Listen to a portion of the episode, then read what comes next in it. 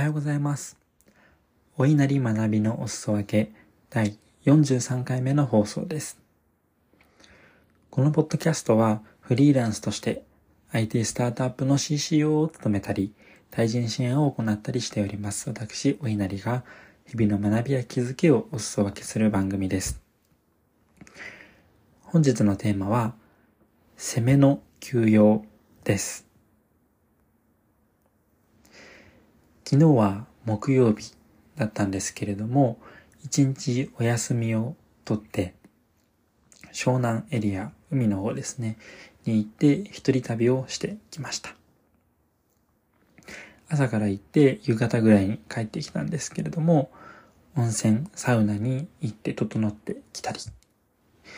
健康的な食事、アサイボールとスムージーだったんですけど、そんなものを食べてきたり、チキンブリトーとビールを買って、それを海散歩しながら食べたり、飲んだり、カフェに入って、アフォガードとカフェラテを飲ん食べて飲んでみたり、かなり満喫してきました。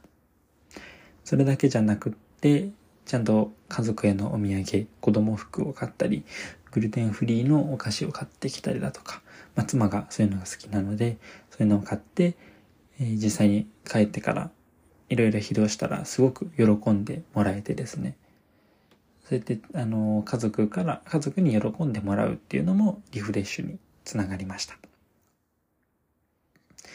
なぜ平日一日こんなに満喫をしたかなんですけれども、実はこれただサボったわけではなくて、自分としては攻めの休養を取った、そんな認識でいます。休養を取る、お休みをするっていうのは、止まっていることのように捉われがちです。ただ、持続可能に前向きに働き続ける、動き続けるためには、エネルギーが必要です。それを養うためのお休みと捉えると、休むことも攻めるための準備になる。つまり、攻めの休養だと言えると思います。もともと私は休むことがすごく苦手で、その攻めの休養とかを取れるタイプでもなかったんですけれども、もう取らざるを得ない状況になってきて、そういったことが習慣化、取れるようになってきました。実は私はですね、物事に非常に熱中しやすくて、オーバーワークをしがちです。比較的体力もある方なので、その場その場では乗り切ることができるんですけれども、ふと気がついた時には、すでにかなり消耗していて、後戻りができないことがあります。そんな経験を何回かしてしまいました。これはそういう傾向があるっていうのもそうですし、もはや病的なものでもあってですね、いわゆるあの双極性障害とか双極症とか言われたりするんですけれども、頑張りすぎちゃって消耗してその後うつ傾向になっていく。実際にそういう診断とかもいただいてしまっているので、またそうならないために意識的に頑張りすぎないことを頑張って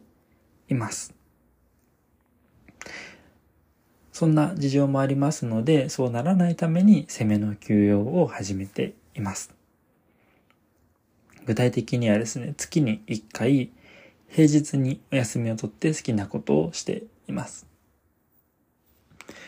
平日に取るのが個人的には結構肝でして、まあ、当然、なかなかそんなことができないよって方もいらっしゃると思うんですけれども、それでも可能な限りはやってほしいなと思っていて、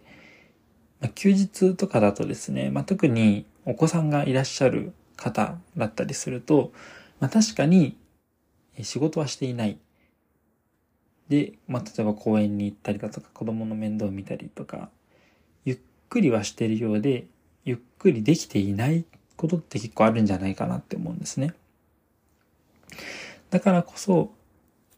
平日で誰にも邪魔をされずに、本当に自分がゆっくりできる、自分のためだけに時間を使える時間を作るっていうのは非常に重要かなと思っています。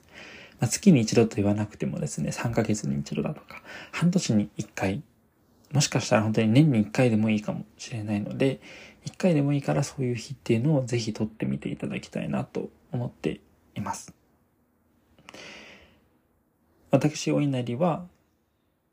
えっと、そういった形で海の方に行ったりすることもあれば、まあ、ちょっと今花粉の季節だったんで避けたんですけど、山に行く、一人で登山をしてみるってこともしますし、まあ、とにかくですね、なるべく自然に触れる